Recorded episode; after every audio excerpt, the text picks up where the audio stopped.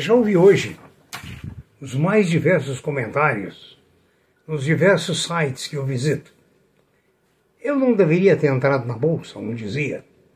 Eu vendi meus títulos imobiliários, entrei na bolsa, que suicídio. Olha, se estivesse em renda fixa, não estaria tão ruim. A bolsa desabou, estou quebrando. Então, esse tipo de comentário está farto nos eh, blogs hoje de grupos que investem na bolsa. Por quê? Porque investiram sem o preparo, investiram sem o que eu falei na, no vídeo ah, sobre finanças, número 5, em que eu falo que o ideal é o coquetel de investimentos, ou seja, diversificar em diversos ativos. Ouvi comentário, puxa vida, eu gastei todo o meu dinheiro que eu tinha para pagar outras contas na bolsa, agora como eu vou fazer? Lógico, foi falta de planejamento, foi falta de entender o que desde o vídeo número 1 um, nós aqui pregamos. Ou seja, o cuidado que o indivíduo tem que ter com as suas finanças, com o seu planejamento. Não pode se investir na bolsa sem planejamento, né? sem aquela expectativa de que a coisa pode dar certo e pode não dar, mas a longo prazo dá. Agora, eu tenho que acompanhar, eu tenho que ver os papéis que eu tenho, eu tenho que acompanhar o mercado, eu tenho que ver o que está acontecendo no mundo, eu tenho que ver se os produtos que as empresas, que eu sou sócio, que eu tenho ações, estão em evidência ou não. Se não estiverem em evidência ou estiverem decaindo, está na hora de sair desses papéis e passar para outros que estão em evidência. Né?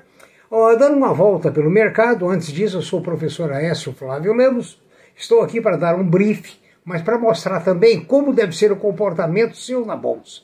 Tenho falado sobre comportamento na bolsa em diversos vídeos. Alguns até acham que é, seria desnecessário. Não. O equilíbrio emocional é importante. Uma análise do seu equilíbrio é mais importante. Uma análise do seu coeficiente emocional é importante porque o seu coeficiente de inteligência pode ser alto, neutralizado pelo coeficiente emocional, que pode ser baixo, pode ser ruim. Enfim, investir é complexo, como a vida. A vida tem N variáveis e você tem que pegar essas N variáveis e transformar essas N variáveis num conhecimento que, ao lado do conhecimento técnico, te dê embasamento para que você possa investir. Esses comentários eu ouvi tudo isso. Por favor, manifeste o seu like no nosso vídeo, inscreva-se nos nossos vídeos, para nós é importante de ver se nós temos um universo publicitário pequeno, nós não temos patrocínio de ninguém. Na Ásia, Tóquio uh, está operando no momento, aliás, está projetando uma, alta, na Europa opera-se agora, no momento, em alta, os Estados Unidos da mesma forma. Agora, o ouro caiu outra vez dos 1.800 dólares para 1790, 1795, a onça Troy. O petróleo Brent, para tristeza do brasileiro, continuou subindo. Bateu num certo momento em Nova York em 86,45. Ah, o Ibovespa, coitadinho de nós, queda bruta, queda ah, preocupante para quem precisa vender papel. Quem não precisa, não está perdendo nada. Você só perde quando você compra por 10, vende por 8 quando você vende. Agora, você tem que esperar a virada do mercado. Por isso é que é o coquetel das aplicações, conforme eu, desculpa, expliquei. As commodities estão ah, embaixo, o trigo, o café com boa alta, o dólar a 5,57. Ah, ah, ah. Veja bem, os técnicos projetavam 4,60 a dois meses. Né? A planta de. o frigorífico da Minerva no Paraguai, que estava sob incêndio, já está controlado. Para essa semana estamos esperando resultados da Vale, da VEG e da Petrobras. É, são resultados que de, vão direcionar a Bolsa. Né? temos também essa semana uh, resultado da Gerdau, Santander, a Intelbras, Weber, Movida, Multiplan, Odontoprev, Telefônica, Abev, Suzano, Alpagatas, Fleury e Gridene. Então, veja bem, esses resultados e outros sairão essa semana, na próxima semana, e eles mexem com o mercado. A maioria dos resultados nos Estados Unidos tem sido acima da expectativa. Sob o ponto de vista ah, de é, lucro. Né? No Brasil, nós temos até um mix no momento, mas temos aí uma alta taxa de juros, juros crescentes e estabilidade política. Vocês sabem como são os políticos brasileiros, inimigos do progresso, porque estão sempre criando complicação. Aliás, eles não sabem nada, a maioria deles. É um ou outro político que entende economia, finanças, patriotismo. Né? São poucos. É, no final do nosso bate-papo de hoje, eu vou chamar o Einstein para nos dar uma lição sobre o comportamento na fábula A Pantera e o Cachorrinho. É muito interessante porque nós devemos dessas fábulas, desses entendimentos, retirar substância para o nosso autocontrole. Conforme eu falei no vídeo anterior, nós somos dominados muitas vezes pelo nosso inconsciente, fruto da nossa vida intrauterina, e a gente não tem consciência desses fatos que estão na nossa inconsciência, mas que refletem no nosso dia a dia. É complexo. Ser um ser humano controlado não é fácil, não. Então veja bem, conforme eu falei, demos uma volta pelo mercado, o minério de ferro hoje está em alta, a lira turca lidera a queda, ah, e, enfim, as moedas dos países emergentes sofrem, né? As bolsas de fora reagem bem. A China, por exemplo, está reagindo bem, mas outra incorporadora agora da, alegou default, alegou incapacidade de cumprimento dos do seus compromissos. O IPCA espera-se que em outubro ele avance 1,2. Né? A prévia de inflação de outubro é a maior desde 1995, para a nossa tristeza. Ah, os papéis da Minerva Food, maior exportador de carne bovina da América do Sul, desvalorizaram muito esta semana. Embora a Minerva ah, tenha controlado essas exportações, porque ela direcionou os embarques que eram para a China para outras plantas, como Argentina, Uruguai, Paraguai, Chile e Colômbia.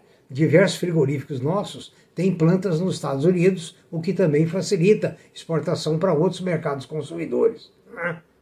As construtoras, infelizmente, vêm caindo em bloco. A demanda por imóveis, que estava aquecida no primeiro semestre, está tá sofrendo um pouco de retração. A Cirela, por exemplo, ela ah, perdeu um pouco aquela velocidade, embora esteja com bom lucro. A Estec né, eh, veio com números mais modestos, e a companhia, a Estec, não realizou o lançamento de dois empreendimentos previstos para setembro. Por quê? Mercado frio, né? Agora, elas dizem, estão estimando lançar nos próximos meses. Né? Isso segundo Rafael Ragazzi, analista de eh, empresas do, da área de construção. A MRV mostrou uns números mais ou menos animadores, mas está aguardando para lançar o reajuste do valor da, da, da Minha Casa Minha Vida, né? mudou de nome agora, é Casa Verde e Amarela, para a, lançar outros empreendimentos. Agora, ela reajustou em 6% o saldo devedor em função do aumento da construção da, construção civil. Então, resultado, isso não foi muito bom. Uma notícia boa é que a Arábia Saudita pretende zerar as emissões de carbono até 2060. É um dos maiores produtores de petróleo do mundo. Né? Querem ver se as emissões líquidas de carbono zeram em 10 anos.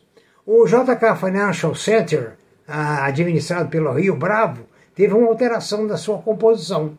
Né? O, o fundo Rio Bravo adquiriu mais um percentual, que já tinha 39%. Aliás, uh, agora possui 73% desse empreendimento do Financial Center. Quem tem títulos imobiliários da Financial Center, ou da Rio Bravo, aliás, está muito bem. Vamos falar agora a nossa lição psicológica de hoje.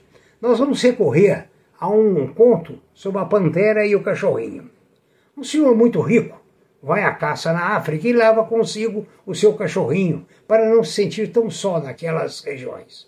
Um dia, a expedição já longe, o cachorrinho se perde. E aí ele vê uma pantera correndo na sua direção. Ao perceber que a pantera iria pegar o cachorrinho, ele pensa rápido, vê os ossos de um animal morto e se coloca a mordê-los. Quando a pantera estava perto para atacá-lo, o cachorrinho diz: Ai, que delícia essa pantera que eu acabo de comer. A pantera para bruscamente e sai apavorada correndo do cachorrinho. O cachorro, e a pantera diz: Puxa, que cachorro, por pouco ele não come a mim também. Um macaco que tudo assistia correu atrás da pantera e contou para a pantera que aquilo que o cachorrinho falou era uma farsa.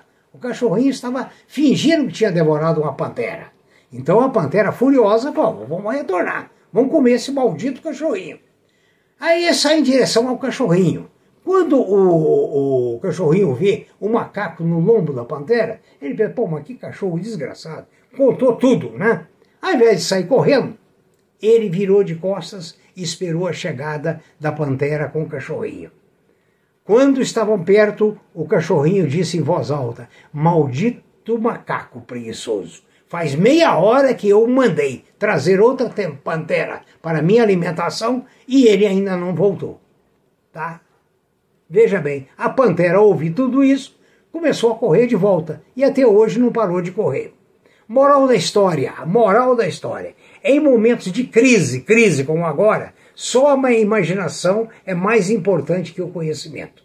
Essa é a teoria de Albert Einstein, o grande Albert Einstein. Em momentos de crise, só a imaginação é mais importante do que o conhecimento.